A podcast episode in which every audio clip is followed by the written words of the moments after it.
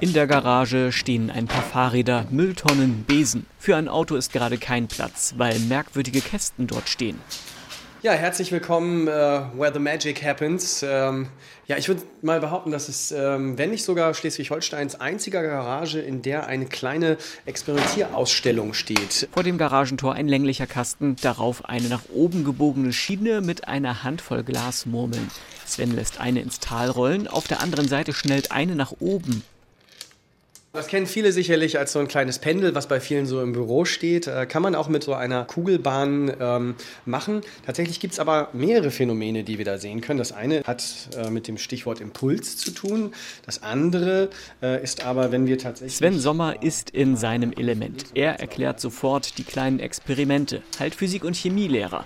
Die Kisten sind Teil der Mini-Phänomenta, Ableger des Erlebnismuseums Phänomenta Flensburg, Touren durch Schulen im ganzen Land. Sven Sommer arbeitet daran mit, will so möglichst viele Kinder für Physik begeistern. In seiner Jugend hätte er damit wohl nicht gerechnet. Physik und Chemie waren überhaupt nicht meine Lieblingsfächer. Ähm, ich habe Physik in der 11. mit einer 5 abgegeben und ähm, Chemie ähm, in der 10. Ab ins Wohnzimmer, das in einem alten Bauernhaus liegt. Sven erzählt, dass er schon als Kind eine Vorliebe für Experimente hatte, Yps-Hefte-Fan war.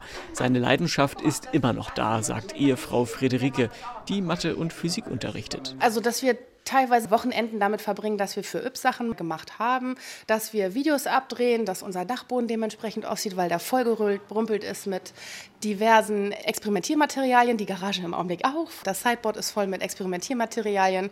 Es umgibt uns eigentlich ständig. Das bestätigt auch Sohn Justus, elf Jahre alt. Im Gegensatz zu seinen beiden jüngeren Schwestern wird er manchmal am Esstisch eingespannt, auch wenn er viel lieber Klavier spielt. Wir haben hier in den Sommerferien die ersten zwei Wochen ja, halt jeden Tag gedreht, so für vier Stunden. Es war halt für mich ein Nervenzusammenbruch, aber halt, das hat sich dann mit äh, Kinoausflügen und sowas gelohnt und ist halt eine andere Welt. Ich finde es trotzdem sehr beeindruckend, wie Papa das macht immer. Bei den Drehs am Esstisch muss alles perfekt laufen, so Justus. Über sich sagt Sven, er weiß Dinge manchmal besser.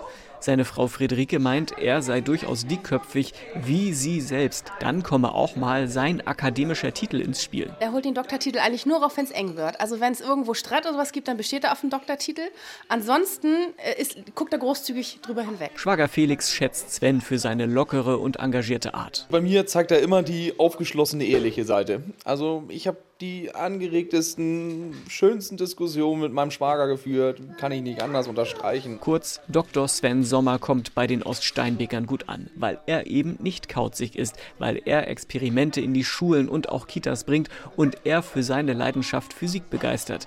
Anders als seine Lehrer damals. Physik ist nicht irgendwo an der Tafel oder in irgendeinem Schulbuch, sondern Physik ist ähm, hier zwischen uns, ähm, im Wohnzimmer, in der Küche. Physik ist überall. Wenn man dann noch ähm, die Chance hat und Physik so begreift als etwas, was man selber ausprobieren kann, wo man selber auf ähm, Lösungen kommen kann, dann macht Physik unheimlich viel Spaß.